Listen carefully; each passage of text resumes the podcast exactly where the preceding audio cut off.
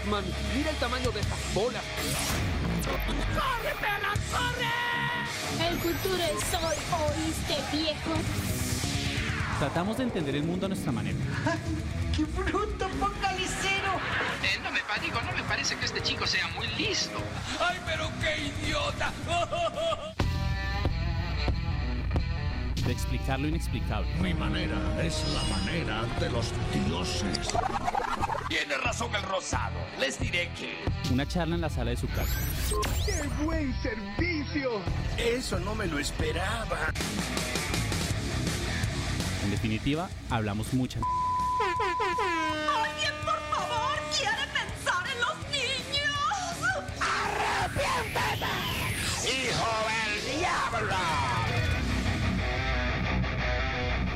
Sabemos algo, es una muy buena pregunta, la verdad. No lo sé, tú dime. ¿Sabrá Mandrake? ¿Qué mamada? Es el mejor nombre de la vida. Tómalo o déjalo. Es un placer para mí darles la bienvenida a una edición más de este maravilloso podcast. Eh, con ustedes, como siempre, John Stevenson y el señor Pierre Alarcón acompañándolos. ¿Qué más muchachos? ¿Cómo están? Bienvenidos a un podcast número más en vivo de Sabrá Mandrake. Hoy venimos con, con invitados especiales. Eh, César, eh, ¿cómo está el día de hoy? Usted ya no es invitado especial, ¿no? César, está muteado. César, está muteado. No, sí, aquí ya, ya, pequeño problema. Sí, aquí pero, ya, ya soy admin. Por, por, por lo general, usted era barra mitad de, de, de, episodio, pero hoy empezamos con toda. Con toda. Sí, sí. Qué pena. Bueno, nuestro otro invitado es eh, Sergio. Sergio, preséntese. Muy buenas tardes, muchachos. Eh, es un placer estar aquí con ustedes esta tarde y espero, pues, que la pasemos chimba. Sergio, ¿qué hace usted por la vida? Yo estudio licenciatura en filosofía en la Universidad Pedagógica Nacional. En este momento ya estoy pues ya casi a, a, puertas de graduarme. Por ahí me quedarían por ahí por muchos semestres, tres por mucho y pues sí, el tema, el tema de hoy es lo que me ha traído hasta acá. O sea, a puertas de ser un, un profesional ya. Sí, en, en, efecto. Bueno, y nuestro otro invitado especial es, es el profesor Carlos Barbosa. Eh, profe, eh, por favor, preséntese ante nuestra audiencia. Muchas gracias por la invitación. Yo trabajo como, como docente en la licenciatura en filosofía en la, en la Universidad Pedagógica. He sido profesor de Sergio, precisamente. Ah, bueno, Me gusta profe. estar aquí. Ah, bueno, profe, esperamos que, que le guste el, el, el excelente tema que traemos el día de hoy. ¿Cuál es el tema, John? El tema de hoy es. Dios sí, pero no, no así. ¿Cuál es el tema de hoy? Las religiones más raras del mundo. María Conchita, como siempre, acompañándonos. El tema es Dios sí, pero no así. Las religiones más extrañas, raras que hay alrededor del mundo, pues porque no podemos decir que las religiones que conocemos son únicas, porque más o menos se, se estima que hay 4.200 religiones alrededor del mundo, sin contar las religiones que están extintas, ¿no? Que son bastantes, son muchísimas. Correcto. Pero bueno, eh, an antes de empezar, ¿qué se podría catalogar como religión? ¿Qué sería una religión, profe? Vean, qué bueno comenzar por ahí, porque es que cuando, para ser franco, y pues empiezo con una no es contra ustedes, ¿no? Pero cuando miré la cuando miré la cuando miré la introducción al, al, al podcast, yo dije, uy, aquí hay muchos problemas. Eh, pero para empezar por una cosa, generalmente, tal vez es mejor empezar por lo que no es. Generalmente okay. se piensa las religiones son cuestión de creencia. Y pues sí, pero eso es lo principal, ¿no? Ok, ok. O sea que detrás de eh, religión no hay más cosas.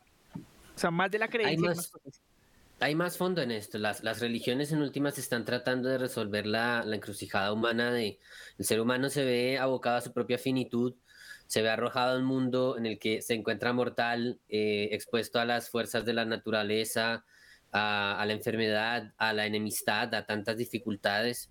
Y en el fondo de todo eso la cuestión es, bueno, ¿cómo uno se enfrenta a eso? Las religiones intentan eh, diseñar o, o digamos, diseñar maneras de, de, de, de, enfrentarse uno con eso. Y tienen más o menos éxito dependiendo de muchas circunstancias. Entre estos, pues la creencia es un asunto, desde luego, pero no el único. Ok, profe, ¿es, es posible decir que, que, para tener una religión no necesariamente hay que tener un Dios? Es pues, perfectamente posible decirlo. Hay varias religiones que no tienen la noción de un Dios único, un Dios central, un Dios creador, incluso algunas que no tienen la noción de Dios propiamente hablando. Y, profe, yo tengo una pregunta, digamos, con este, quizás está un poquito adelantada la pregunta, pero me parece pertinente hacerla. Y es, digamos, con estas eh, religiones, digamos, que son así como raras, eh, extrañas, por así decirlo, eh, ¿cómo, es, cómo, ¿cómo, se asocia el concepto de la espiritualidad que esta pueda tener, ¿no? Porque, pues, por lo general las, las religiones están abocadas o tienen un sentido a encontrar algo más allá, ¿sí? Eh, digámoslo así en términos generales. Entonces, ¿será que en todo este tipo de ejemplos que a continuación vamos a citar, existe esa espiritualidad? Pues mira, precisamente existe una palabra para eso, algo más allá, que es la trascendencia. Pero ¿qué es trascendencia, no? Desde el principal problema es entender qué es, porque por definición lo trascendente es lo que está más allá de lo que inmediatamente puede entender cotidianamente. Pues hay muchas maneras de entenderlo, pero de aproximarse a eso, pero por definición es precisamente lo que está, lo que escapa a mi posibilidad de entender, pero al tiempo yo me doy cuenta que me dice algo fundamental.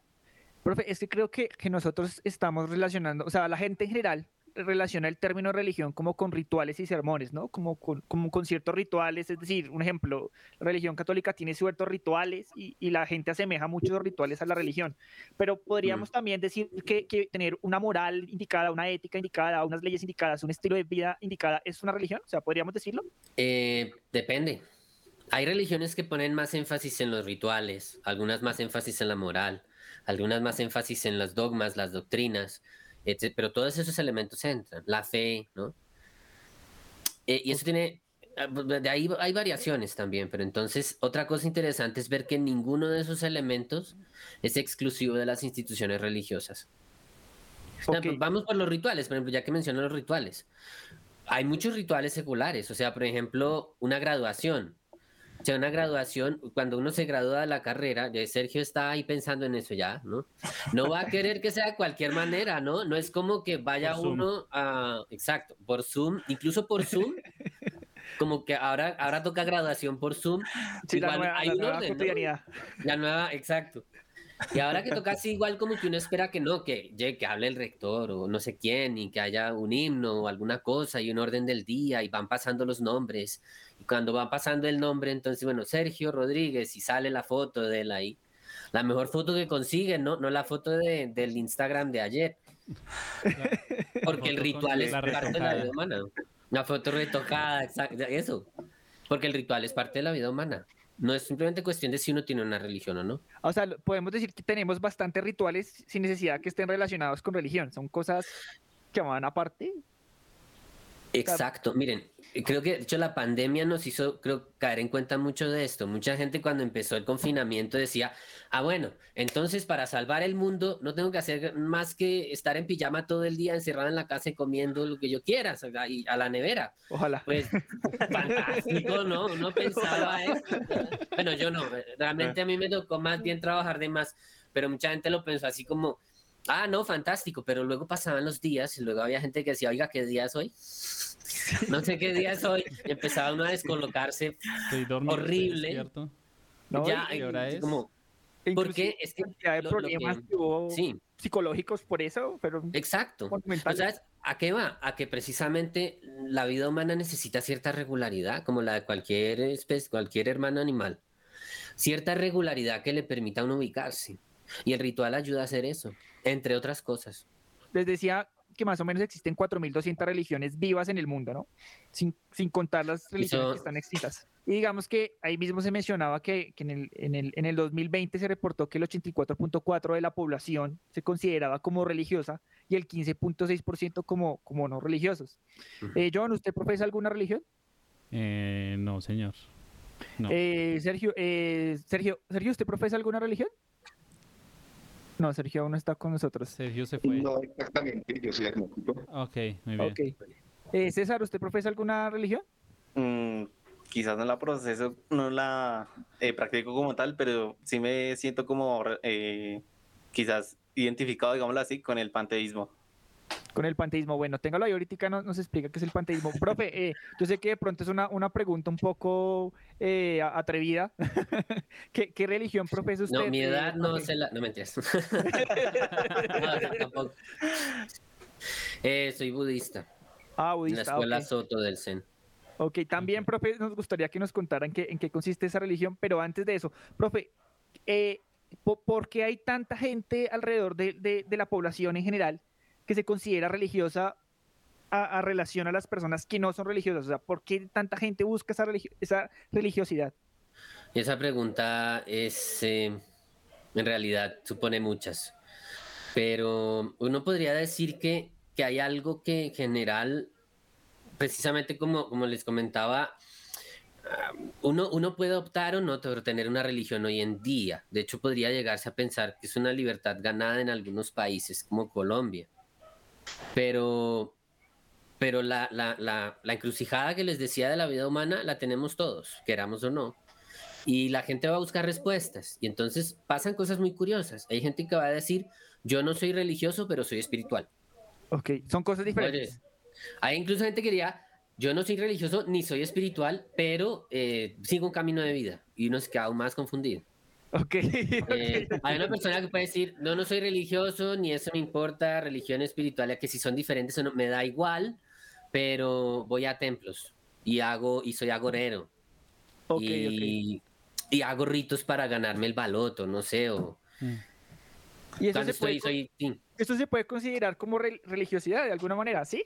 de alguna manera, claro, es como parte de la historia de las religiones también, no, todo, no el todo de las religiones, pero sí también lo que podemos llamar pensamiento mágico en general es parte de la historia de las religiones. Y una persona lo puede tener, puede ser enteramente indiferente a las cuestión, a la cuestión religiosa, me, me importa un- me importa cinco, pero igual hace sus rituales para ver si se gana la lotería, eh, po- se pone la camiseta del equipo, ¿no? Cuando, cuando está, se juega la final.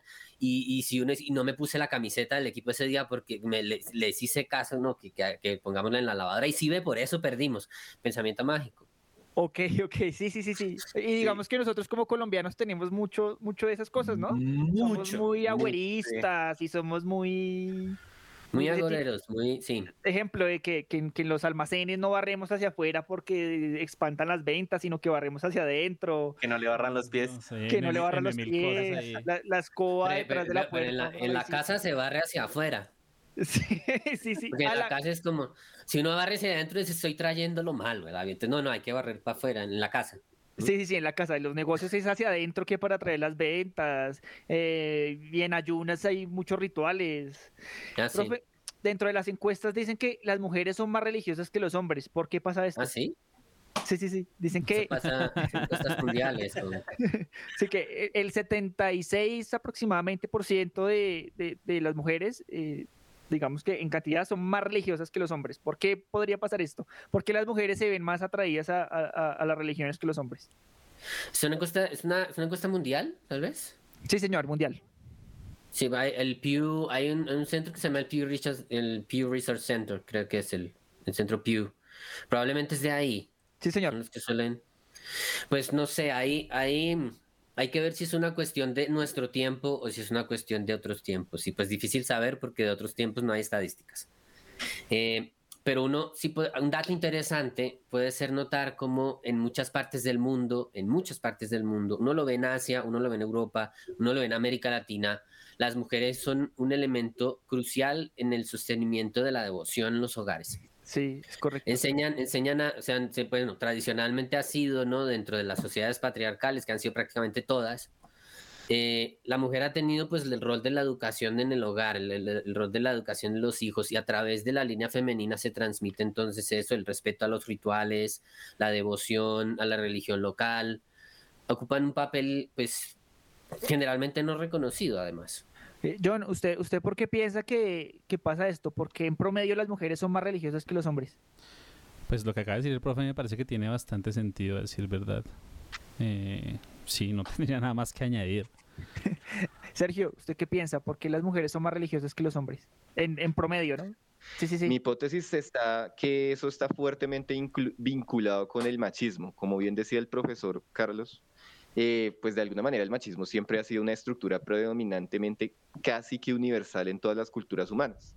Pero sin embargo yo no puedo hablar tanto por todas las culturas, sino que lo puedo hablar más que todo por la cuestión del catolicismo. Si ustedes se lo pueden a mirar con mucho detenimiento, eh, son las mujeres a las que se les instaura una especie de, mm, de, jerarquía, si es que uno se lo puede decir, en donde ellas tienen que tener una fuerte devoción, o sea, la cantidad, por ejemplo, nada más en la religión católica, la cantidad de monjas que existen es, es, bastante. es bastante superior a la cantidad de curas o pues de sacerdotes como, o, como, o padres, como mejor prefieren ya decirle, que existen. Y, Entonces, el hecho de que no puedan ocupar eh, cargos altos dentro de, de, la iglesia, eso también Pero quizá por eso mismo, ¿no?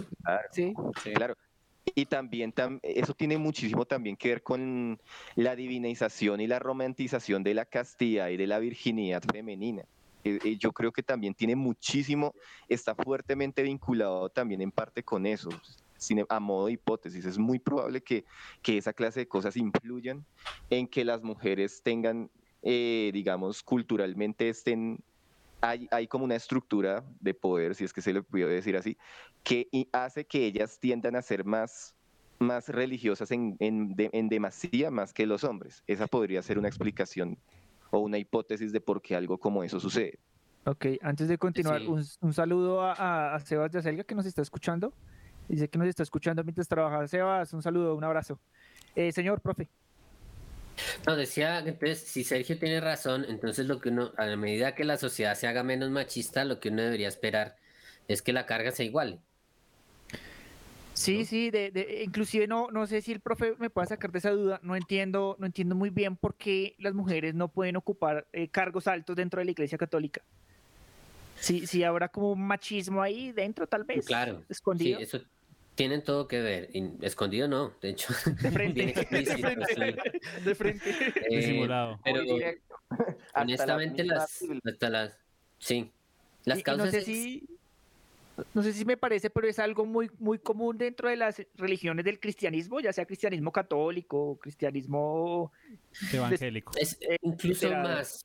O protestante. Sí, yo diría que es más que en, sobre todo en la iglesia católica. Yo creo que está muy... Es en, en, muchas religiones. Gira muy en torno al hecho de que Dios es hombre, ¿no? Padre, Hijo y Espíritu Santo. Eh, es, esa es, es, una cuestión porque pues eh, por ahí hay una frase, honestamente no me acuerdo quién la dijo, pero que decía como el machismo existe desde que se determinó que Dios era hombre. Sí, sí, realmente sí. Ahí está el cuento. Ustedes miran, en el hinduismo pasa, en el budismo pasa, en la historia budista, en, en muchas partes pasa ahí también esto. Como que las, las, mujeres no pueden ocupar cargos, este tipo de cargos como ministra, como, como eh, abadesa o...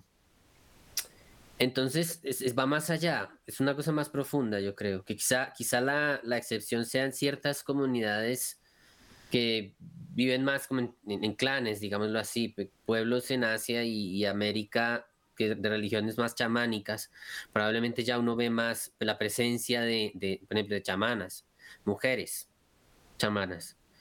Em, pero en, muchas otras religiones, en prácticamente todas las grandes religiones, ha habido mucho machismo institucional. Y a pesar de que hay figuras femeninas importantes, pero pues la misma historia oficial las eclipsa. Eso ha pasado en todas las grandes religiones. Inclusive nuestra, religión autóctona le da un papel más importante, digamos con estas religiones indígenas, por decirlo de alguna manera, le daban un papel muy importante a la mujer, ¿no? La madre tierra y, digamos que todas estas creencias giraban aún en una cosmovisión, cosmovisión femenina.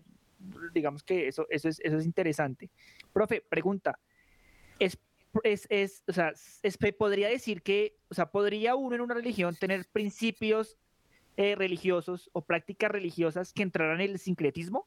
Es decir, que, que fueran ideas opuestas. ¿Cuál es el sincretismo y cuál? Ah, no, que, que ideas opuestas. Sí, que tuviera ideas, que dentro de los principios religiosos hubieran ideas opuestas. O sea, si es, ah, es posible. O sea, sí, sí. Ahí, y eso nos da ocasión para hablar de, de, religiosidades, entre comillas, raras. Igual que quiere decir raro, ¿no? Raro sí quiere decir, raro es para nosotros. Pero para los demás, nosotros, nuestra religión es rara, ejemplo. Puede ser, exacto. Pero, miren, una, una cosa que oí una vez, y esto fue en una conferencia en Bogotá en 2008, fue un profesor decía, todas las religiones son sincréticas. A la larga puede que tenga razón. Uno puede ver sincretismo en el origen de todas las religiones que conocemos. cristianismo, el budismo, el hinduismo, el taoísmo, el, el islam, el judaísmo, entre muchas otras. Siempre tienen algo de, han tomado elementos de, otros de, de, otros, de otras tradiciones religiosas. En todo. más, la- el, el cristianismo, de cierta manera, es una Mm. mezcla de religiones porque lo que, lo que hicieron fue cuando incorporaron el, el cristianismo como religión eh, en el Imperio Romano en general. Lo que hicieron fue tomar pedacitos de las religiones de los demás pueblos e incorporar una sola religión, según entiendo. ¿no? Desde, desde su origen, desde su origen. Miren, el mito del Mesías, la manera de representar a María, eh, son, son, entre otras cosas, son elementos tomados de otras religiones. Porque a la final, como que hoy en día estamos acostumbrados a esa idea de que no, es que cada religión es distinta y tiene sus elementos diferentes, pero eso es una realidad creada. Pero en un principio, si uno deja la religiosidad en manos del pueblo, ahí pasa de todo. Sí, un, sí. ejemplo, un ejemplo interesante se ve en América Latina mismo, en Brasil. Hay un lugar en Bahía, Salvador de Bahía, aún es un lugar muy importante para la religión en Brasil, para la religión católica, porque es, es el, fue el centro de la arquidiócesis, creo que hasta hoy, y hay un templo que es el templo de Nuestra Señora Aparecida, que es la forma, digamos, la representación más venerada de María, de la Virgen María en Brasil. Ya van hasta políticos y todo. Pero entonces una cosa es, hay una especie de, uno lo llamaría sincretismo, pero no es exactamente eso, es como hay dos capas. Una cosa es el rito católico que se hace de día con la imagen de la Virgen blanca por tierra, y luego más tarde, cuando va cayendo la tarde, está la, el rito de lo, del pueblo, de la gente mestiza y negra, que empieza en el mercado y es con una imagen morena que además es transportada por las aguas. Y esa es la imagen de Iemanjá, que es señora de las aguas. Y fíjense que eso pasa un montón en Brasil, con el candomblé, por ejemplo. Eh, hay una, una especie de paralelismo entre santos, santos católicos y deidades yorubá, que también pasa en la santería en Cuba. De hecho, hay muchos parecidos entre la santería cubana y el candomblé brasileño. Eh, eso es un ejemplo. En, Brasil es muy importante el candomblé, como, tanto como es la santería en Cuba. Es, hay mucha gente que es devota de esto. También, también de pronto es similar al rito que se le tiene en México a la Santa Muerte, ¿no? Que pues, Eso, eso por ejemplo, sí. tienen una, una, la imagen de la, de la Virgen María, pero es eh, esqueleto, esquelética. Ahora, lo, lo que Es entiendo muy sí es- controversial eso, claro. Sí, claro. Pues es que directamente es una devoción a la muerte y es entiendo que es una es una mm, un movimiento reciente. O sea, esto es del siglo pasado en adelante. Pero tiene raíces muy hondas en la religiosidad mexicana. Porque si ustedes miran precisamente en el, en el catolicismo mexicano hay una, una relación con la muerte mucho menos eh, estigmatizada, digámoslo así. Miren nomás en la, la fiesta de la, la Santa Fiesta de los Muertos, ¿no? El- muertos, después, los muertos. Primero de noviembre es la fiesta de los muertos, no todos los santos. Y ahí hay rituales muy asociados con esto. Son, son, son, se, digamos, se, se ha, se ha sustentado mucho la idea de que eso tiene que ver con los elementos de las religiones prehispánicas en México. Tienen más una religión, eso es- está más vivo en el México de hoy que en otros lados de América Latina. Bueno, bu- creo que es, este tema da para, para más, para alargarnos un poco más, pero digamos que ya, ya es hora como de entrar en, en- en materia. Digamos que ya, ya analizamos como aspectos de pronto muy por encima de la religión. Claro, que, eh, que eh, dejemos eso para, para otro podcast más adelante, hablaremos más a profundidad porque es un tema muy, muy, muy interesante, que digamos que queda ahí pendiente. Ahora entremos en materia. Las religiones más raras del mundo. No las vamos a tocar todas, obviamente, pero vamos a tratar de tocar como, como pedacitos de las religiones o, nombrar las religiones más raras del mundo. Eh, John, eh, ¿usted encontró alguna religión rara? Yo encontré una religión rara que me pareció interesante, la verdad. Eh, échenos el- la carreta. ¿Cómo es la vaina? Eh, pues se llama pastafarismo. No sé ¿En si han escuchado consiste? hablar de ella. Bueno, pues el, el pastafarismo es una religión que es una religión paródica. Entonces, esto fue fundado por un señor que se llama Bobby Henderson porque eh, los gobiernos de derecha en los años 2000 en Estados Unidos querían imponer en las escuelas eh, la teoría creacionista sobre el- la teoría de la evolución en los colegios y demás. Entonces este man dijo, no señor, no señor, voy a inventar mi propia religión. Entonces este señor se inventó su religión. Eh, se inventó el pastafarismo. ¿Y, en qué consiste el pastafarismo? Consiste, no, la, la- insiste en una, es, es una religión bastante interesante, es hasta chévere, eh, su- según él es, es una, la deidad del pastafarismo es un monstruo volador hecho de espagueti con albóndigas, em, se llama Molesbón si no estoy mal, Es Monesgol, creo. Sí, algo así. Eh, pa- tiene nombre de Pokémon incluso, entonces más chévere todavía. Eh, hay cosas muy curiosas, realmente es muy paródica, pero también es como, yo lo veo como muy en, el tema de protesta, obviamente es muy en joda el tema, pero hay cosas muy locas, como por ejemplo que el cielo del pastafarismo tiene un volcán de cerveza y una fábrica de strippers. Eh, según el pastafarismo, el calentamiento global está relacionado con la cantidad de piratas que hay en el mundo, o sea, entre menos piratas hay en el mundo, aumenta la- el calentamiento global y, y cosas así es muy es muy chistoso. Tiene unas tiene mm, hay unas eh, hay unos rituales extraños hay unos días donde se conmemora ciertas fiestas donde la gente se tiene que disfrazar de pirata comer espagueti beber mucha cerveza porque también o sea toca beber mucha cerveza. Ser pirata es muy bueno hay que ser piratas porque eso es lo, lo, lo, lo que hay que hacer en la vida. Em, y también comen, es muy, eh, eh, comen el cuerpo de su, de su dios, ¿no? Comen espagueti con albóndigas en ciertas eh, celebraciones y demás. Eh, sin embargo, me pareció interesante. Hay gente que incluso, hay países donde es- está legalizada esta religión, o sea, es una religión que se, se, se, reconoce como tal. Y la religión dice que las personas se tienen que tomar eh, sus fotos, o sea, ellos no se pueden quitar el colador de, un colador de pasta, estos metálicos de la cabeza. Hay mucha gente que se va a las oficinas de registro civil y exigen que se les tome su foto de la cédula, por ejemplo, aquí en Colombia, con un colador de pasta puesto en la cabeza y se los tienen que tomar, repito, en los países donde está legalmente reconocida y hay mucha gente que tiene su DNI, su cédula de ciudadanía, lo que sea, Con con, su su foto. foto, con su colador de pastas en la cabeza. Eso en Austria pasó.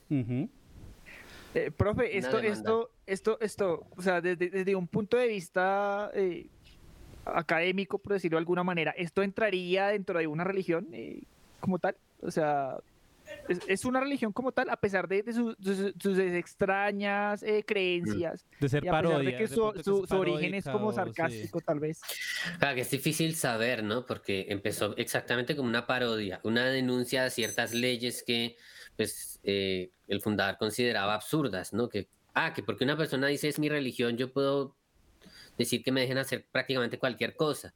Entonces voy a, voy a hacer esto como una parodia. ¿Hasta qué punto de pronto haya gente que se lo ha haya tomado suficientemente en serio? Yo creo que de eso depende si es una religión o no. Es difícil saber. Pues el tema de la cerveza aguanta y el de la El tema de la cerveza. Es interesante, la verdad, Casi es bastante sabe. llamativo. Sergio, eh, ¿qué, qué religión extraña ha escuchado usted? Bueno, eh, entre religiones extrañas que yo puedo así como ubicar, hay un par de religiones acá en Colombia que también son consideradas sincretismos. Eh, por ejemplo, tenemos eh, durante la época del periodo de Laureano Gómez, durante su presidencia, él tenía un hijo que se llamaba Víctor. El, el expresidente Laureano Gómez tenía un hijo que se llamaba Víctor. Y pues él se puso a hacer sus investigaciones en cuestiones de, de- de religiones y de filosofía de Asia. Y el man lo que hizo, es que es una cosa bastante curiosa, el man lo que hizo fue crear su propio, su propio sincretismo, su propia religión, en donde se trata básicamente, o sea, toman elementos de la gnosis medieval, pero, lo trans, y lo- pero lo traducen a ciertas cosas, o sea, lo mezclan con cuestiones de religiones y de filosofía de Asia, ¿sí? Entonces, pues, el, hombre básicamente se, se hizo dar un seudónimo a sí mismo, se hizo llamar Samael Aumbeor y es constituido como la gnosis samaeliana, así, así es como se le conoce aquí, la gnosis samaeliana.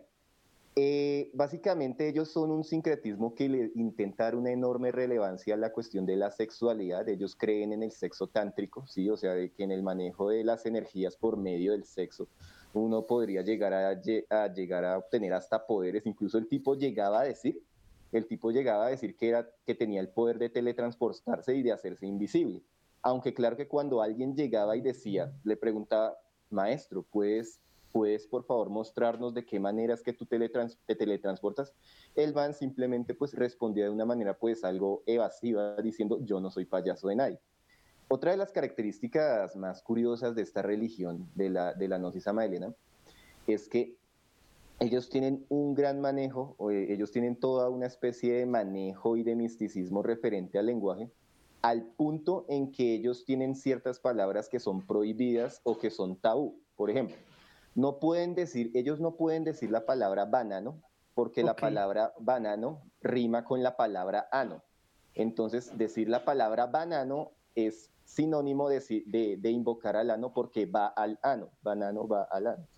Lo mismo sucede con, no pueden decir cosas como conocimiento, al conocimiento se le suele llamar conocicierto, y entonces, eh, entonces el conocimiento no se le puede decir de esa manera porque está diciendo que sí estoy mintiendo. Conocimiento eh, eh, significa que es mentir. Si yo le digo conocimiento al conocimiento, significa que estoy diciendo mentira porque conocimiento, sí miento, miento, ¿sí? Según la, la creencia de ellos, sí, sí, sí. Exactamente. Y no solo eso, sino que pues como el tipo era, o sea, lo, lo interesante de esta religión tan particular es que el tipo, como era hijo de, era hijo de Laureano Gómez, Laureano. el tipo es el hijo de Laureano Gómez literalmente, el man empezó a decir que el man estuvo de cerca con toda la crema innata y toda la élite, absolutamente toda la élite y de los o sea, De la lo política más- de la colombiana política en su tiempo y, y también internacional y a nivel internacional. Y entonces el man escribió en sus libros cosas acerca de que nosotros estamos, de que, que todas las, las- los políticos del mundo están de alguna manera subyugados a un complot mundial guiado por el sionismo, por los Illuminatis. Principalmente ellos hacen unas alusiones a los Illuminati, pero eso no es todo. Ellos no dicen que los Illuminati sean la jerarquía más grande de todas. Lo que ellos establecen es que nosotros estamos siendo gobernados por unos seres extraterrestres que viven en Marte y les hacen llamar los seres jupiterinos. Los seres jupiterinos son los que emiten las órdenes y la promesa de ellos es que si ustedes, si, nosotros como humanos llegamos a tener una especie de vida casta, que cumplimos con ciertos preceptos y todo eso, ellos vendrán en algún momento en, un pla- en platillos voladores y nos van a llevar al absoluto, que es un absoluto raro porque está creo que en Júpiter. Ese, ese detalle es un poco extraño, ¿sí? Esa, esa, eso por un lado. Claro, ellos, otra particularidad que ellos tienen y que también lo, lo comparte la otra, una subreligión o un derivado del, no- del gnosticismo samaeliano que, que, que se separó de la rama y que creó su, propio, su propia religión con juegos de azar. Una, una todavía más sincrética son los... Juegos de azar y No, mujerzuelas, hasta ahorita se me han venido a la cabeza, se me han venido a la ¿Iba a decir cabeza? N mil, N mil referencias a los Simpsons desde que empezó. Sí. No, no, y, y mire que lo. Sí, es- sí. esa- pero. Pero, pon- pongo ahí un, un punto No, aparte empezando por la que profe- cortina que según él le da poderes sexuales a Homero, o sea, de todo, o sea, un, que flashback de explique una cosa. Eh, profe, religión o secta, ¿cuál es la diferencia? Y digamos, en este caso de la religión que nos explicó Sergio, ¿sería una religión o sería una secta? Hay un- una palabrita de esas que es complicada. Mira, mira, la etimología de secta literalmente viene de secare. Se- Secare es el verbo latín de para cortar. Secta en el contexto de la, de la iglesia de Roma, de hecho, se usaba con el sentido de aquellos que se separan. Ok. Tiene una connotación especialmente negativa, pero sobre todo dentro del ambiente cristiano. Hoy en día entonces se habla de sectas a ciertos grupos que son grupos religiosos, pero que uno dice, pero con connotación negativa, como para decir, ah, esta gente es como, hay algo malo ahí o no sé qué. Entonces, científicamente hablando, es un término que, que- que realmente no se utiliza ya. O sea, en el, en el ámbito del estudio de las religiones, en la academia no, no, no se, no se emplea por ese motivo. ¿Cuál sería, el yo lo- término, ¿Cuál sería el término adecuado para referirse a esa clase de, de- de- de organizaciones o no sé cómo llamarlo, pues? Creo que el término más general que hay es instituciones religiosas o organizaciones religiosas. Independientemente de que se pudiera clasificar lo que normalmente uno diría que es una secta o no. Independientemente de eso, sí. Igual, ¿Y- y- es- y hay muchos tipos alguna- de organización. ¿Existiría algún término que reemplace la palabra secta o el término de secta? Pero lo como para interesante es, diferenciarlo de alguna manera. fíjense que el problema no es tanto la palabra, sino que es lo que se está tratando de transmitir, ¿no? Sí, la idea de que hay... Exacto. Hay, hay unas religiones que como son raras y como son de una gente ahí que hace unas cosas lo que nos da miedo, entonces lo llamamos secta.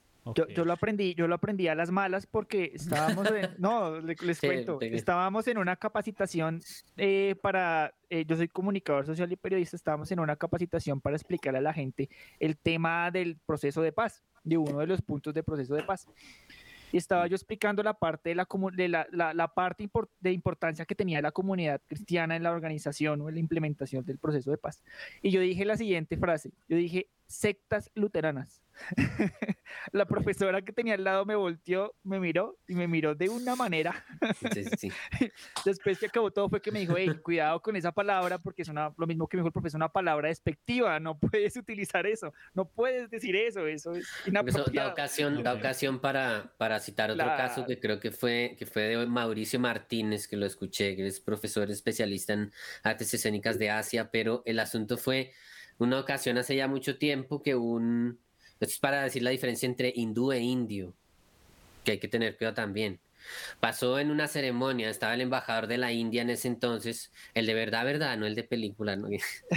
Eh, y entonces alguien la presentó como, bueno, y entonces aquí tenemos al embajador hindú, el señor tal, tal, eh, bienvenido. Entonces luego el, el embajador eh, eh, se pues, pues pasó al estrado y dijo, primero que todo yo quiero aclarar que yo no soy hindú, yo soy musulmán. Pero soy ciudadano de la India, sí, pues, este, vengo como embajador de la India. Y ahí sí empezó a echar su discurso. Hindú se refiere a los hindúes o a la religión, bueno, al complejo hinduista. Pero hay, hay, hay, hay indios, hay ciudadanos indios que son musulmanes, que son cristianos, que son sikhs. Sí, eh, hay muchas otras, hay budistas, ¿no? Entonces, no es la misma cosa hindú que indio. E-, Eso, eso es muy importante tenerlo en cuenta, ¿no? Como el, el- digamos que el- la terminología en, en cierta manera es muy importante cuando religiones se habla, porque uno puede estar pasando un, un mal rato. Sí, sí. Eh, César, ¿qué, qué religión extraña eh, tiene conocimiento usted? O, Eh, pues acá de Colombia, no sé si pues, sea preciso decirlo, pero el uribismo, no me tiras. Es- es- eso es un tema que se podría discutir ampliamente porque Eso es una, una de las evidencias de que el fanatismo no es un fenómeno exclusivo de Esa- la esa- religión. esa tampoco es una secta. pasó, pasó con los alemanes. esa no le podríamos decir secta también. Eh, pro- profe, que me da una pregunta. ¿El fanatismo también tiene una connotación negativa? Claro, pero ahí, ahí, sí es un- ahí necesitamos ver, hay un problema, sí, efectivamente. El fanatismo es un problema real y hay que estudiarlo y hay que darle un nombre. Pero lo interesante es notar como hay muchos ejemplos de que el fanatismo no es un fenómeno exclusivamente religioso. Ah, No, sí. Del fútbol. es fútbol, muy por importante. El, fútbol, la política, la, puede- casi Artistas, cualquier motivo. Videojuegos. También, sí. La comida. Miren, cosa. incluso uno puede decir que en la ciencia se pueden dar esas cosas. Sí, sí, sí. es decir, sí. hay, hay, hay una, una persona, un, profesores muy renombrados, alguien que expone una teoría o que se opone a una teoría y hasta el final de sus días insiste en que no, en que, en que él tiene razón, a pesar de que todas las evidencias apuntan en contra. Sí, eh, pues de pronto aquí un ejemplo, eh, uno de los ganadores del premio Nobel que de- descubrieron la estructura del ADN, eh, el man salió con un cuento de que los negros eran inferiores por genética. El man le resultaron quitando los títulos y, mejor dicho, eh, tenía unas... Y esa, idea era una idea muy aceptada en la, en la política y en, e incluso en los círculos científicos, al menos no era abiertamente cuestionada, desde finales del siglo XIX hasta el final de la Segunda Guerra Mundial. Esta idea que- de que hay razas, razas que- separadas. Tocan- tocando el tema, ahora que tocaron el, el tema de la raza negra, mire que les vengo a hablar de una religión que se llama el nuwabianismo. Nuwaubianismo se llama. ¿Y Resulta que podemos escribir eso más adelantico? Po- ¿Podría deletrearlo para Por favor, nosotros, por favor? nuwaubianismo para un concurso de letreo. Sí. Mire que es, es una secta religiosa estadounidense de supremacía negra. O sea, algo así como, como, como, como la Alemania, como los nazis, Es un- pero, pero, Es pero un supremacía negra. al revés. Es como un Klan al revés. Resulta que esta, esta religión es derivada de- del Islam y de los musulmanes negros, que, mire lo raro acá, muestra una influencia del chaverismo. Resulta que el chaverismo son unos escritos que hizo un escritor de ciencia ficción que se llama Shaver, eh, que inclusive se llama Historias Fantásticas, Amazing, Amazing Stories, y de ahí ellos tomaron mucho, de- las, de, las, de sus creencias principales, ¿no? El creador es Dwight York, eh, un eh, músico, escritor y un líder nacionalista afroamericano, que inclusive estuvo en la cárcel, fue condenado por abuso sexual infantil. Y él es el dios, él es el dios de esa religión, ¿no? Y dicen que él es la reencarnación de, Mel, de, Mel, de Melquisedec, que es el arcángel eh, Gabriel y, Jesús, digamos que es como un- una dualidad, como una unión. Y mire que ellos tienen creencias muy chéveres. Ejemplo, eh, ellos dicen que los blancos lanzaron un hechizo de Satán contra los negros para mantenerlos sumidos en la ignorancia, ¿no? Eh, obviamente creen que la raza negra es superior a los demás. Mm, dicen que los blancos fueron creados artificialmente como, como esclavos, y, sino que ellos simplemente se, se opusieron a los negros y por eso tienen esta, esta supremacía. Eh, los negros son llamados cananeos, sixos, amoritas y digamos que por término, términos similares, digamos que, esta religión es muy extraña porque coge todo un poquito, ¿no? Dice que hay más de 30, 70 especies de grises y 17 especies de reptiloides. Eh, que, los, que los fetos eh, tienen rasgos humanos al nacer, pero si son abortados antes mantienen su aspecto extraterrestre. Y digamos que todo, todo, todo gira alrededor de la ciencia ficción, ¿no? Digamos que ellos dicen que la ciencia ficción es una forma de representar el mundo real, ¿sí? sino que los otros, no los- la gente no sabe interpretarla. Son de las cosas que piensa el nubaísmo. O sea que la ficción es más real que la misma realidad. No, la ficción Sí. es la realidad. Pero, pero póngale cuidado que, eh, que me lo interrumpo aquí un momentico. La religión que yo tenía así más o menos vista era el jediismo o jedaísmo. Jeda- sí, es como la, la, Uy, la Anakin adaptación- Skywalker. es- exactamente. Le sí, hacen apología a Anakin ya. de Sí, ellos los creen-. Sí, sí, eh, es que de pronto juega, eh, suena como otra religión, pero no. eh, sí, o sea, ellos creen en la fuerza, literalmente, en los, en los códigos Jedi y todo este tipo de cosas. Ok, interesante. Digamos que los Jedi en, en- en teoría son una religión, ¿no? ¿Se podría decir que los Sí. Jedi son una religión, eh, profe? Bueno, es, eh, esto no sabía que había gente que decía, pero bueno, en- no, no deja, tal vez no es del todo sorprendente. O sí, no sé. No sé, algo pasa, algo pasa similar con, no sé, la, la, la, toda la mitología del Señor de los Anillos. Luego resultó que había gente que, que la, se la creía. Sí. Sí, pero es lo que Tolkien, con Tolkien es un genio. Dentro, y dentro del universo de la película, como tal, dentro del universo de las películas, ¿sí, puede- sí se consideraría una religión? Claro, bueno, es que ahí es otra cosa. Y claramente dentro de la, pues dentro del universo de Tolkien, pues eso es una mitología. Sí. Dentro de, de Star Wars, pues los Jedi son una religión. Ah, lo interesante es, uno podría pensar que cuando, cuando Lucas pues inventa los Jedi ahí, esta, esta línea religiosa, probablemente está muy inspirado por, por religiones indias. Sí, es correcto. Correcto. Sí, Yo también, estaba en la época. también digamos que en, en videojuegos se ve mucho, digamos, los paladines, escuelas de paladines, eh, guiados por el, el poder de la luz, este tipo de cosas, de la rectitud. También están influenciados por ese lado. ¿Qué hace, profe? No, no, es curioso eso, ¿no? Como igual, ese tipo de figuras aún son fascinantes. Como que uno puede decir, tal vez alguien puede decir, no tengo una religión, no quiero tener, déjenme vivir mi vida tranquilo. Es que las religiones son como asfixiantes, entonces no, no quiero tener. Y probablemente eso mucha gente, mucha gente lo siente de esa manera hoy en día, sobre todo población más joven. Mm. Sí. Sin embargo, no dejan de ser fascinantes esas figuras, ¿no? Como el Jedi, como el, el, el héroe, el, el santo, no sé, no dejan de ser figuras profundamente fascinantes. Sí, es cierto. Profe, la religión más extraña que usted haya escuchado. Es muy difícil, es que habría tantos candidatos. no sé por, por dónde podría hablar. candidato.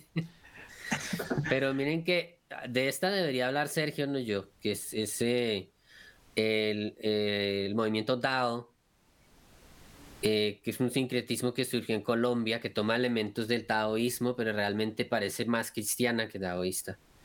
Y también Y toma el- elementos de la gnosis samadeliana porque el tipo era un discípulo, se supone que el creador de esa religión era discípulo o era miembro de la gnosis de Samael Aun Weor- de, de Samael. Ah, Y nada más la gnosis ya era un sincretismo y una mezcolanza de todas las cosas. Eh, este man, Gustavo, se llama Gustavo Ceras Morreal. y se, se hizo llamar Kelium Zeus, ¿no? Ah, sí. Yo les tengo una de la cual, de la cual, si, si algún día llegara a ser parte de una religión, esta, esta me llama bastante la atención. Se llama la Iglesia de la Eutanasia. Así se Resulta que la creó. ¿Eutanasia? Le- Resulta que la creó Chris Corda, él es el hijo de Michael Corda, es el editor en jefe de, de, de una editorial llamada Simon and Schuster. Ah, Uy, Digamos- casi nada. Sí, digamos que es, sí, bastante grande. Es una de los, de los- Mm. a nivel mundial es, es bastante grande. Muy prestigiosa. Y resulta que esta secta es rara porque uno no sabe si es un performance o, o un exabrupto dadaísta. Digamos que a nivel Colombia podríamos decir que es nadaísta, tal vez. Digamos que el, el único mandamiento que tienen ellos es salva el planeta y suicídate, ¿no? Digamos que eh, la ideología en que se funda este único mandamiento es que no procrearás eh, y tiene cuatro pilares, que es suicidio, aborto, canibalismo y sodomía. Y digamos que uno ahí alza el grito al cielo y dice, uy, ¿cómo así? Espere. digamos que la iglesia destaca que la reducción de la población debe realizarse solo por medios voluntarios. Sí, de manera que el asesinato y la esterilización voluntaria están prohibidas en, en- en su, en su doctrina, ¿no? Digamos que ellos se, se identifican más como una organización educativa sin ánimo de lucro, que lo que quiere es como restaurar el equilibrio entre los humanos y el resto de las especies. Digamos que es, es irónico, tal vez, es una religión muy sarcástica, ¿no? Digamos que en la página web de la iglesia eh, contenía ins- instrucciones y lo hicieron quitar legalmente por un juicio en Estados Unidos, eh, porque la página se mencionaba cómo suicidarse mediante asfixia usando helio, ¿no? Y digamos que después de este juicio fueron retirando como cosas. Eh, y, y digamos que tras los atentados del 11 de septiembre que hubo, hubo en Estados Unidos, esta religión fue muy, muy problemática, muy, ah, se me fue la palabra, muy polémica, Sí. eh, porque subieron videos musicales con frases como me gusta mirar y como la gente de la, de la, de la calle se tira y yo mientras tanto juego con mi polla, digamos que ese tipo de declaraciones les trajeron eh, problemas. Pero digamos que más que una religión es como, de- no sé si, si decirle como una religión sarcástica tal vez. Eh, no, no sé, profe, si, si estaría bien dicho esto, como un- una religión sarcástica, una religión irónica tal Pues vez. no, no lo sé, porque. Como de parodia. Claro, si va en serio, la gente entonces. Y tienen voluntarios y bastante población en Estados Unidos está detrás. Claro que es que detrás de esta religión hay una figura pública, ¿no? Entonces digamos que eso ayuda a que estas religiones tomen mucho vuelo y reúnan No, bastante. no podría pasar que, digamos, pues, se me ocurre al vuelo, ¿no? Que no podría pasar que a lo mejor una forma moderada, entre comillas, de la, una escuela, una rama moderada terminara diciendo, vale, vamos a quitarlo del suicidio, pero lo cambiamos por, igual, no procrearás, no vas a expandir la especie y eh, pues tratarás de vivir una vida no demasiado larga. eh, Estilo estrella de, de rock. ajá, solicitarás la eutanasia. Sí, será una, una, una, una versión like sin tanto sarcasmo, Sí. porque realmente ellos son bastante sarcásticos. Ok. Yo tengo una pregunta. La cosa es un poco, a ver, por este lado. Hace un momento, cuando empezamos, el profesor nos dijo que una de las características que son constitutivas de todas las religiones es el hecho de que todas las religiones buscan de alguna u otra forma trascender. Claro, siempre podemos preguntarnos, bueno, ¿y qué se entiende por trascendencia? ¿Qué término tan problemático? Me pregunto, o sea, la religión parodia de la que habla Jean-Pierre, me surgen ciertas dudas, porque si es una religión parodia o una religión eh, sarcástica o de ese estilo, la pregunta es, ¿el hecho de que sea sarcástica y parodia la haría una verdadera religión? Porque parece ser que de alguna u otra forma las religiones sí tienen un compromiso muy serio, algo que parece que comparten todas las religiones, es un compromiso muy serio con el deseo y el sentir de la trascendencia.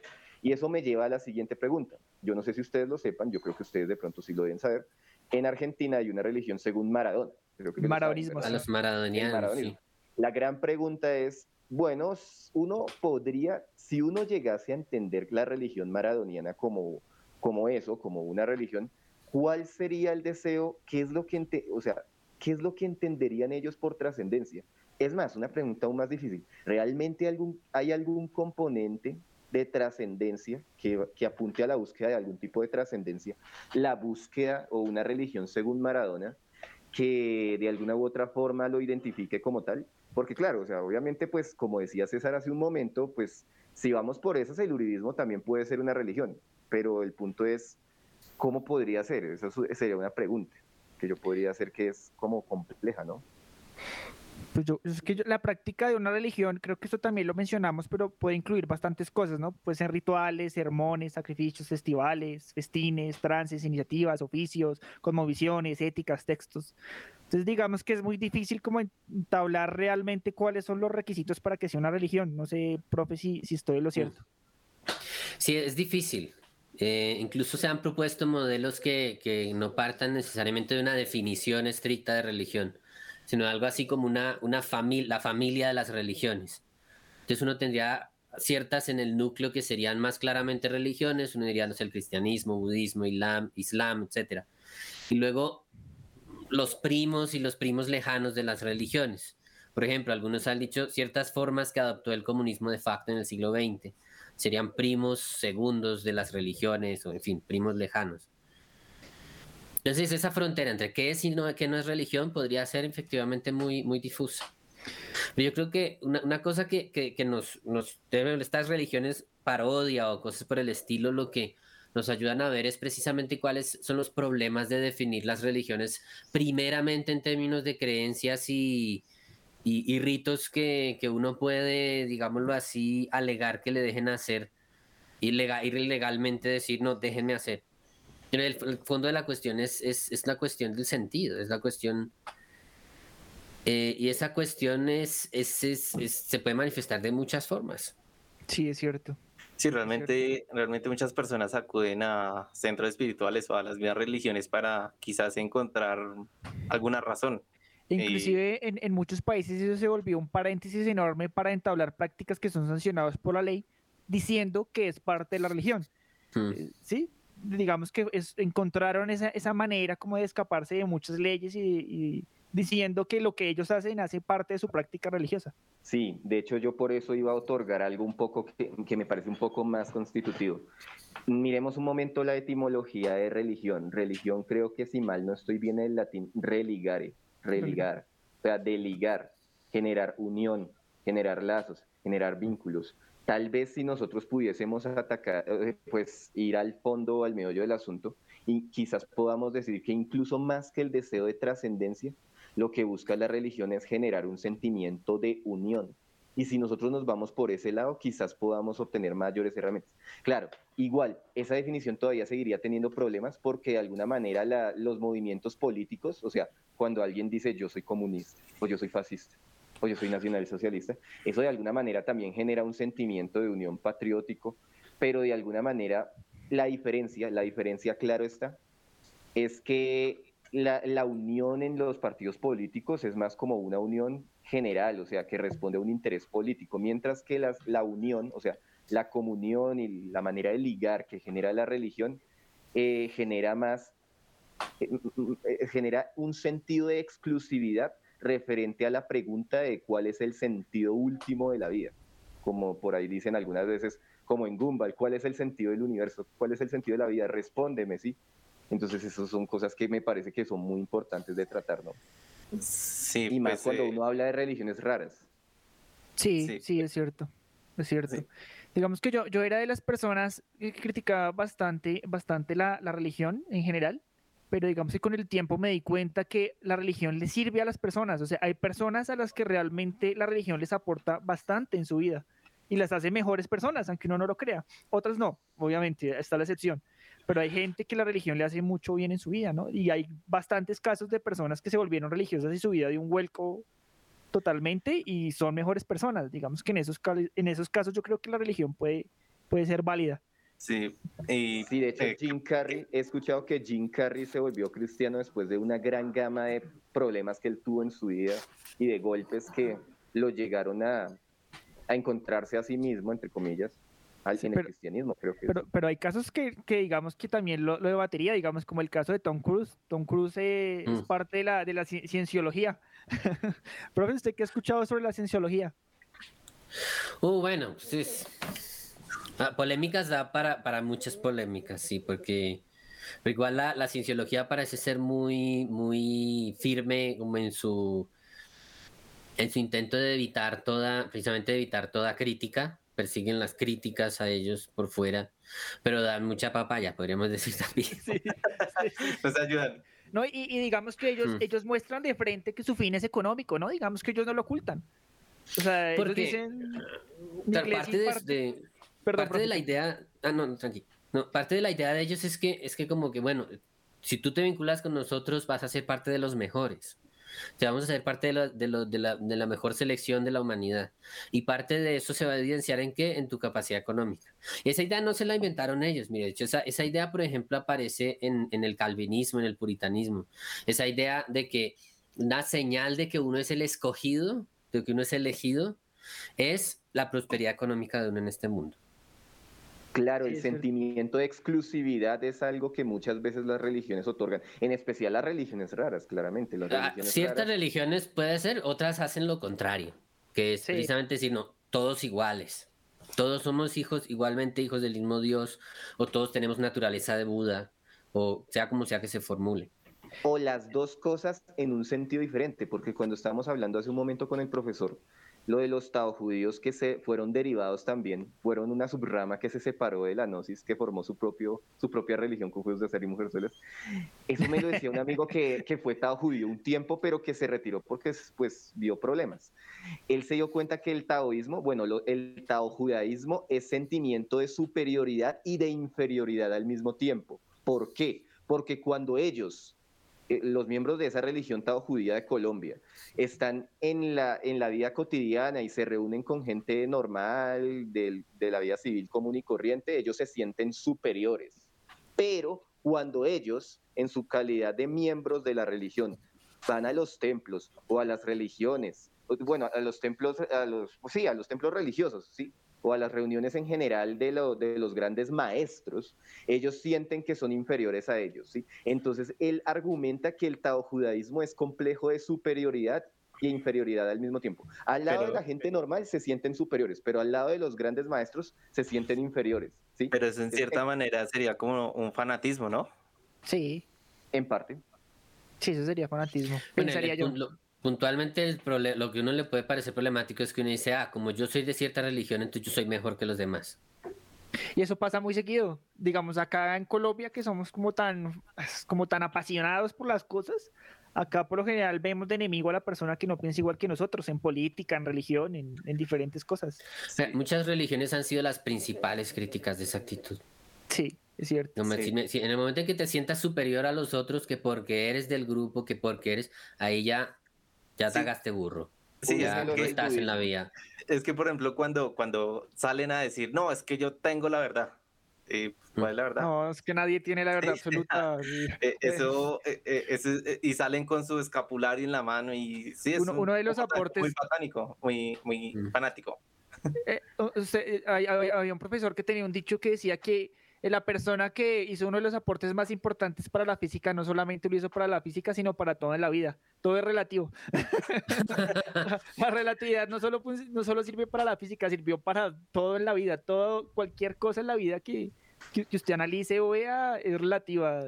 Es una creencia que trascendió la Jean- física. Jean-Pierre, Jean-Pierre decía una cosa que me parece muy importante rescatar, que finalmente uno dice, uno puede ver que hay gente que tiene una religión y le sirve, entre comillas, que, que quiere decir eso. Eso delata algo importante y es, finalmente, ¿cómo vamos a saber si una religión es mejor que otra? Eh, esa pregunta puede ser una trampa, porque finalmente la cuestión es, una persona, ¿cómo vemos si, si, si, si hay, si hay verdad pues en la vida de una persona que se consagra a una religión? Porque podemos observar si tenemos un, claro, desde un juicio moral, eh, digámoslo así, refinado, elevado, podemos ver que otra persona tiene una vida mejor, que se relaciona mejor con los demás, que logra las cosas o las, los dilemas o las preocupaciones grandes que antes tenía, las puede manejar diferente. Eh, tal vez no es un santo, sí, pero pues está mejor. Y entonces decimos, ah, esta persona está mejor y es mejor con los demás. Y entonces decimos, ah, bueno, esta persona, podemos decir, está caminando un camino de verdad religiosa.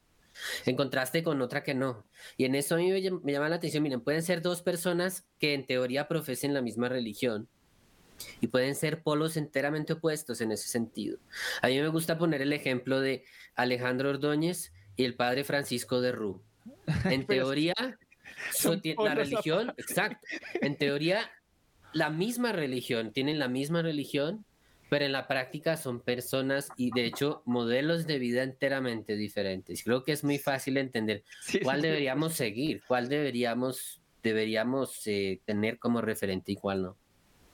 Bueno, muchachos, el tiempo es, es cortico, todavía tenemos unos Sí. minutos, pero digamos que hay algo que, que nos quedó en el aire y es que eh, no, dijimos que nos iban a explicar como cuando les pregunté que qué religión profesan, que nos explicaran en qué consistía su religión. Entonces, digamos, le pregunté a John, John me dijo que no profesaba ni, ninguna religión, ¿cierto? Señor. Eh, Sergio, que, Sergio me dijo una religión, ¿verdad? No, yo dijo que era una agnóstico. Agnóstico. Ah, explíquenos eso, Sergio. El, acto- el bien, agnosticismo, bueno, de acuerdo. El agnosticismo es una postura filosófica en la cual uno entra en una suspensión del juicio. Podemos decir que el agnóstico es el punto intermedio entre el ateo y el creyente. Digamos que el, el agnóstico no se compromete ni con la existencia ni con la existencia de un ser trascendente, de un Dios, de alguna manera. Digamos que el agnóstico, la tesis del agnóstico es que la, la respuesta de si existe un ser trascendente o no existe un ser trascendente está más allá del entendimiento humano. Claro, hay subdivisiones. Es que el problema, bueno, el punto importante con el agnóstico es que el, agnóstico está en una posición de duda y de escepticismo, pero de escepticismo en el sentido de no compromiso, de una suspensión del juicio. ¿sí? Hay diferentes tipos de agnósticos. Está el agnóstico fuerte, el agnóstico débil y el agnóstico intermedio. El agnóstico débil es el agnóstico que se inclina más hacia no creer, se inclina más hacia, la, hacia el ateísmo, pero de todas formas no se compromete completamente con la tesis de que Dios no existe. Puede que sí exista, pero yo me, a mí me parece, digamos, un agnóstico débil diría, a mí me parece que es más probable que Dios no existe. A mí me parece que es más probable, pero no me comprometo. Diferencia con ateo, Sergio. No, el ateo sí se compromete con la tesis de que Dios no existe. Eh, El ateo sí es, el, a- el ateo sí está, o sea, el ateo sí muestra seguridad en la tesis de, de negar al ser trascendente. El agnóstico no. Sí, esa es la Vale. gran diferencia. La única certeza de un agnóstico es que no sabe. O sea, o sea que, que vendrían siendo, con todo respeto, tibios. No mentiras. Sí, eso pensé yo, pero no lo dije por respeto. Me han, me han dicho bajar en la cara. No, de hecho a mí no me parece que sea tan tibio. Realmente me parece que hiere tiene los sentimientos de. Sergio. eh, Porque- es- Tiene sentido, tiene válido. sentido, tiene sentido, claro, es muy válido. es muy Porque válido, no, muy no por no saber algo, uno le va a dar, o sea, yo, yo pienso que por... Ellos simplemente no están conformes con las respuestas que hay y Exacto. están, están sí. buscando una. Y no una por no saber la satisfaga. respuesta le van a dar la que El beneficio de la duda. El beneficio Sí, de la duda. tal cual, tal cual, tal cual. Eh, César, ¿usted, usted qué, re- qué religión mencionó? Eh, pues yo no la proceso, no, no profeso, eh, pero pues sí, digamos que me llama mucho la atención es el panteísmo. Es como, digamos que no tienen un dios, una entidad, digamos, demarcada, eso es lo que yo entiendo. Eh, me, profesor me corregirá si me equivoco, pero ellos, como, ¿cómo decirlo? Ven a Dios más como a la misma naturaleza. Sí, en ese, como que en ese La tipo de Pachamama. Mm, se podría decir, es como el entendimiento general que yo tengo de, de esa posición, creo que es filosófica. Nue- Nuestra religión au- autóctona, autóctona me refiero que tenían nuestros antepasados, la religión que teníamos genéticamente en un inicio, antes de que nos colonizaran. ¿Se podría decir que hace parte de esa religión?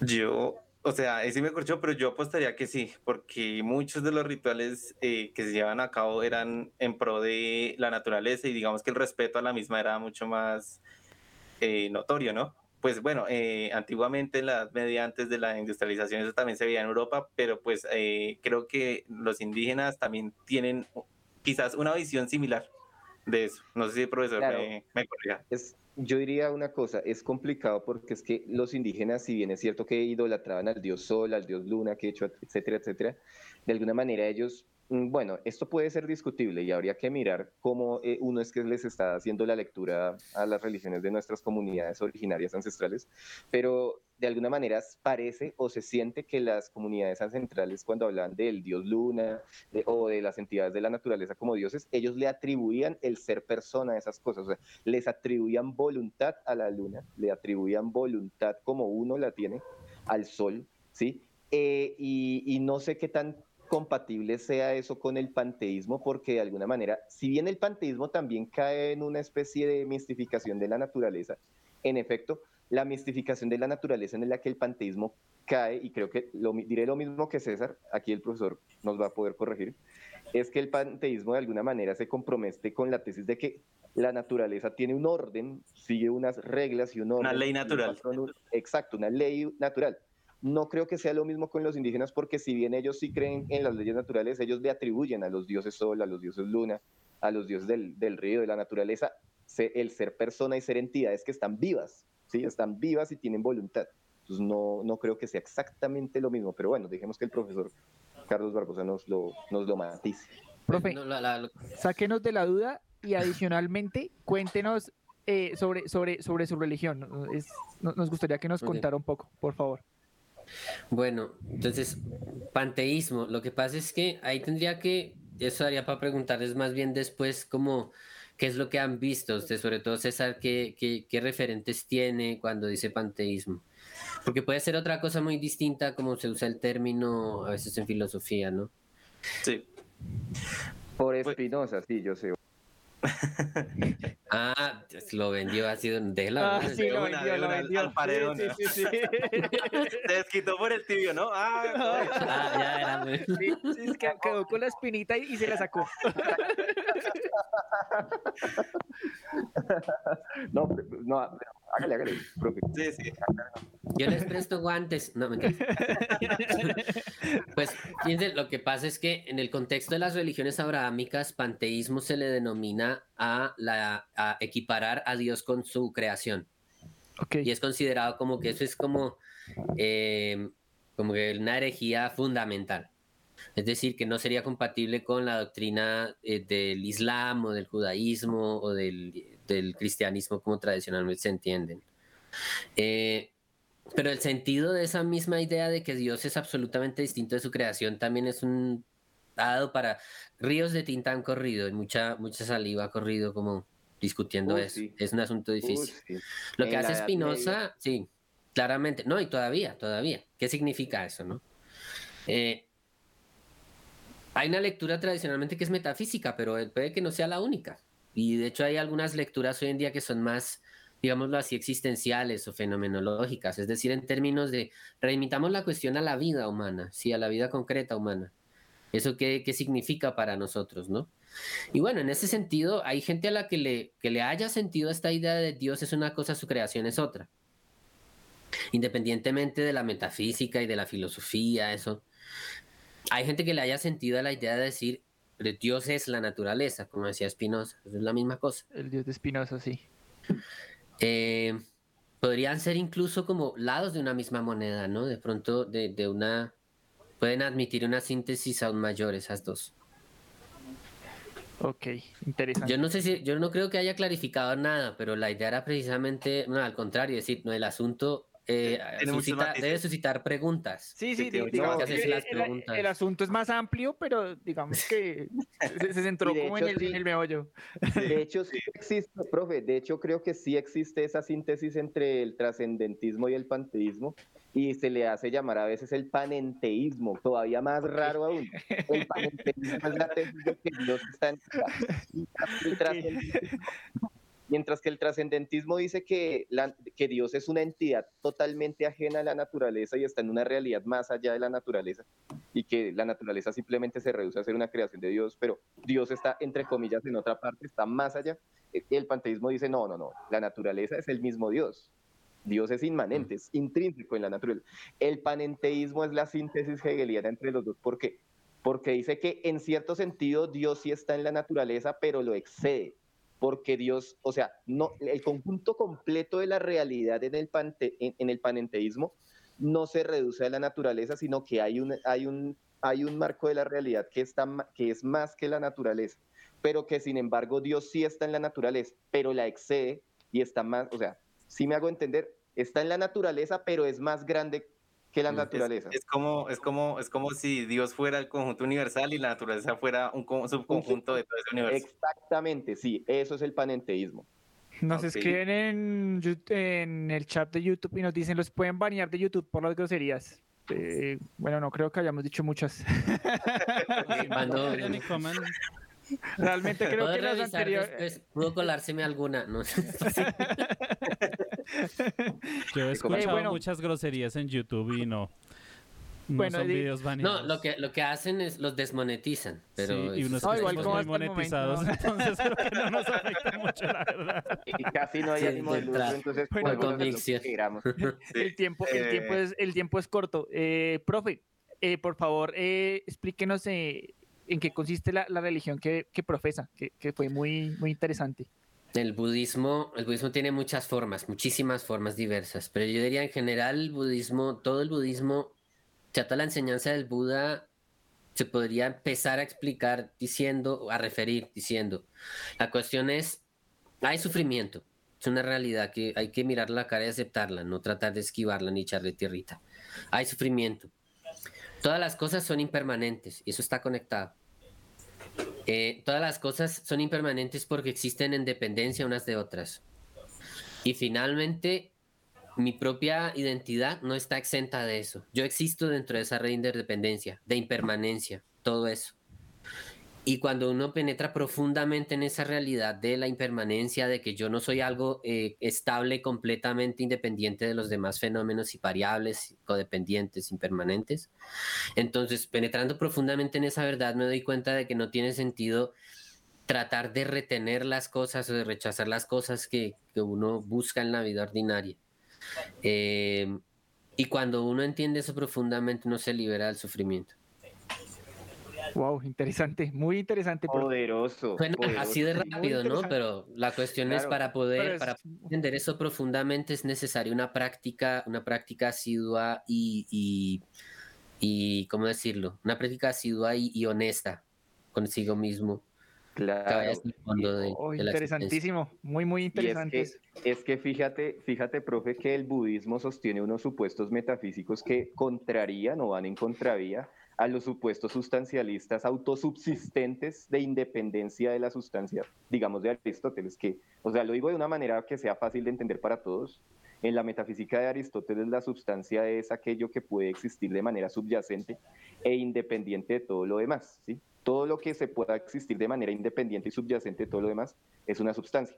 Pero el budismo establece que no existe esa tal, esa tal dependencia, sino que todos estamos en una especie de red interdependiente y eso hace que haya, no haya nada que permanezca.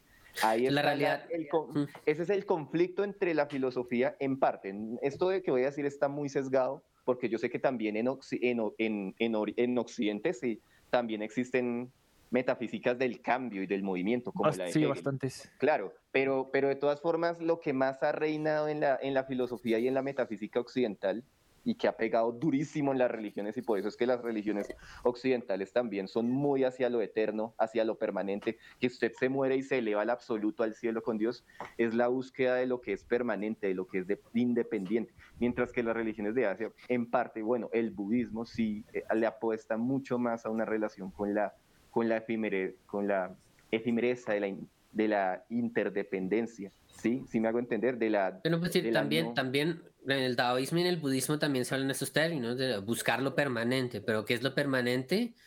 Eh, nada. y eso no tiene un sentido solo negativo, ¿sí? Es, pero sí, como dice Sergio, no es la cuestión es el, la, la, la vida no es un rompecabezas, es una gran red. Sí, sí, sí, Y, digamos que eso es, eso es muy, muy, muy, muy válido. Y digamos que eso, eso, eso además pensaría yo que podría ser como una filosofía de vida, tal vez.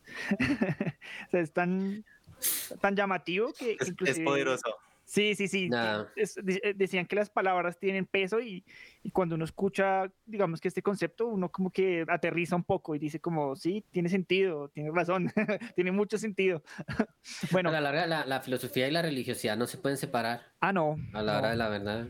No, van, van muy de la mano. son diferentes. Son diferentes, pero van de la mano, profe. Sí, son diferentes, pero no se pueden separar, diría yo. Ok. Correcto, sí. Bueno, ya estamos corticos de tiempo, entonces voy a pedirle a cada uno que me dé como una conclusión del tema rápidamente y, terminaríamos programa. John, que ha estado en silencio. está, ha estado en silencio bastante Estoy tiempo. en silencio porque no, la verdad es que... Mm, la verdad es que no sé. Usted, ¿Usted sería ateo? No, yo también me considero agnóstico. Yo no lo dije en un principio porque usted dijo, profesa alguna religión. El quiero, quiero, quiero, meterlo en problemas. No, no, no. el problema es que no me siento, no quiero, no quiero hablar mucho porque no quiero decir algo. Por eso es que he estado tan callado. Realmente me parece que el tema es muy complejo y no quiero decir algo que no, Alguna burrada, sí. Alguna burrada. No, pero como las que, he dicho yo el día de hoy. Algo así. Eh, sí, total. total. sin embargo, me parece que, o sea, respeto mucho el tema y me siento extremadamente ignorante con respecto a muchas de esas cosas y precisamente por eso es que no me, no me siento tan cómodo como metiendo la cucharada ahí. Sin embargo, pues, pues no, nada de eso. Es- mi conclusión es que es un tema muy complejo y que no, no quiero meter la cucharada ahí. Muchas gracias. Eh, Sergio, conclusión eh, corta, por favor.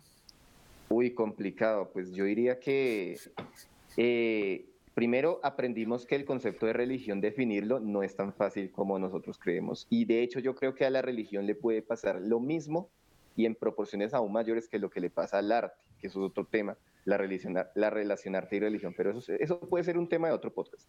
Mi conclusión es que a la religión le pasa lo mismo que al arte. Cuando intentamos definirla, lo estamos limitando. ¿sí? Si, si definimos la, la religión, así como el arte, estamos limitando, lo estamos limitando a todas sus posibilidades. Pero si no lo definimos, suceden cosas raras, como las religiones raras, en donde ya literalmente cualquier cosa puede ser religión, o Maradona, o pastafarismo, o, ¿sí? Entonces, esa sería como la... Con... Sí, entonces, o, entonces sí, entonces esa sería como mi conclusión así súper rápida, súper cortica y efímera. Impermanente, como dice el profe. Términos muy Lovecraft ahí. He pensado en, en, un futuro hacer un podcast de Lovecraft, como para que toquemos todo este, todo este mundo. Eh, César, eh, su oh, conclusión sí. del asunto. Eh, pues eh, viene siendo como lo que dije hace rato, que pues si bien eh, existen diversas religiones en el mundo, eh, creo que todas siempre van como, o bueno, a lo que decía el profe, a la búsqueda quizás de la trascendencia, pero también es como eh, muchas personas sufren problemas psicológicos de cualquier tipo, bueno, problemas de cualquier índole y quizás hayan en la religión un, eh, un salvavidas, quizás un socorro, cualquier tipo de cosas. A lo que voy con esto es que si bien pueden tener una religión, eh, hay que ser eh, críticos con la misma, ¿sí? Y quizás no tanto cuestionar las creencias, sino quién es el que está impartiendo la religión, quién es el pastor, el padre, la persona que está diciéndole a su merced lo que quizás tenga que creer o lo que quizás tenga que hacer. Es como lo que yo más quiero enfatizar. Ok. Eh, profe, eh, su conclusión de, del día de, del podcast del día de hoy. Pues quisiera resaltar la cuestión de, bueno, y cómo, cómo se aproxima uno a las prácticas de otros o a la, ¿sí? Y ahí enfatizo más la práctica que la creencia en esta materia. ¿Cómo, cómo, ¿Cómo me dirijo a las prácticas de otros? Sobre todo cuando me parecen raras, ¿no? ¿Y este qué hace? Eh, ahí es cuestión de mirar, bueno, esta, esta, es una, esta persona está desarrollando una práctica que realmente la hace mejor persona. Eh, y para eso uno necesita, bueno, uno mismo tener un juicio moral desarrollado. Todos tenemos que ser buenas personas de alguna manera. Pero cada uno tiene sus retos particulares para hacerlo, ¿no? De pronto uno puede decir, a lo mejor a mí me queda fácil no tomar, pero quizá a mi primo no. Y quizá a mi primo le sirvió mucho, no sé, tal, tal, tal práctica religiosa y se hizo mejor persona y el trago lo, lo dejó, dejó la adicción o no sé qué, pues bien. Pero si pasa lo contrario, entonces digo, esa práctica no está, no están funcionando, no es buena. Y podrían ser dos personas de la misma comunidad, ojo, pero terminar yendo en direcciones muy diferentes.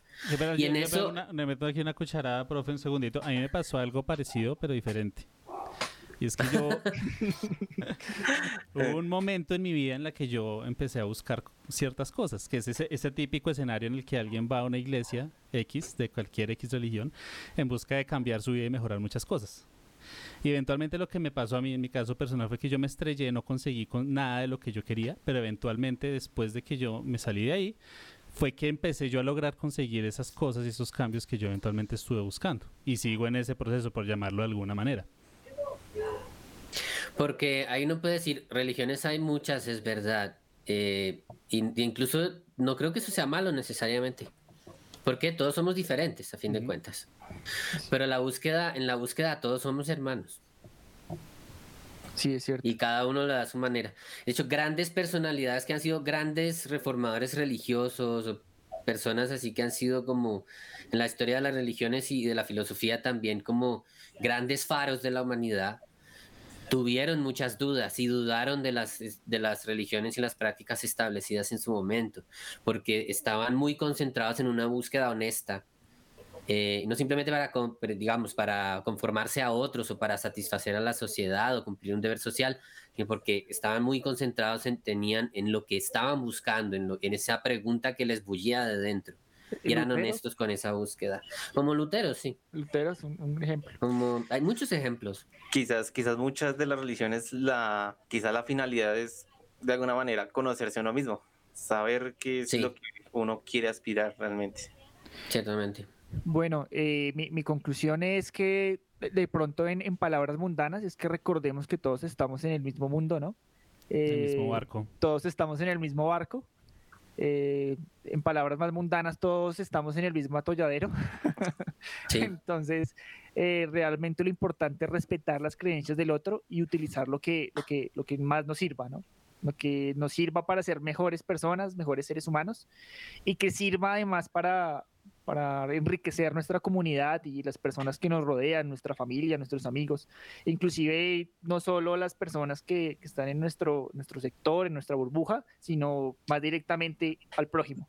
Yo creo que muchas religiones tocan ese tema de, de, cuidar, cuidar al otro para cuidarse uno mismo y me parece que, que eso, eso es importante. Eh, yo soy ateo. Eh, por diferentes circunstancias de la vida llegué como a esa conclusión digamos que hay varias corrientes de, de, ateísmo, pero bueno, eso lo dejaremos para otro podcast. no quiero que me metan en problemas. Ya van, ya van como sí. cinco temas. Sí. Ya van como cinco. Embaló a todos, pero, pero cada, uno amerita un, cada uno amerita un podcast diferente. sí, sí, sí, sí, sí, sí. Empecemos bueno, por Pierre. Muchísimas gracias por, por asistir a ese podcast, profesor Carlos. Muchísimas gracias. Detallazo. Eh, gracias a ustedes. Mu muchas gracias por por, por, asistir. Sergio, muchísimas gracias también. Quedan, quedan invitados para, para, para podcast más adelante. Recuerden claro que, que sí. pueden escucharnos el, el día lunes eh, por Spotify, por Breaker, por Google Podcast eh, por, y por Pocket Podcast. Y en directo nos pueden ver los días sábados por eh, Facebook y por YouTube. Eh, les habló Jean-Pierre Alarcón, el máster de emisión John Stevens y nuestro compañero César. Y esto fue Sabrá Mandrake. Y que el Hasta monstruo de espagueti con albóndigas los acompañe. Hasta la próxima. Batman, mira el tamaño de estas bolas. ¡Corre, perra, corre! El futuro es hoy, ¿oíste, viejo? Tratamos de entender el mundo a nuestra manera. ¡Qué bruto focalicero! Eh, no me digo, no me parece que este chico sea muy listo. ¡Ay, pero qué idiota! de explicar lo inexplicable. Mi manera es la manera de los dioses. Tiene razón el rosado. Les diré que. Una charla en la sala de su casa. ¡Qué buen servicio! Eso no me lo esperaba. En definitiva, hablamos mucha.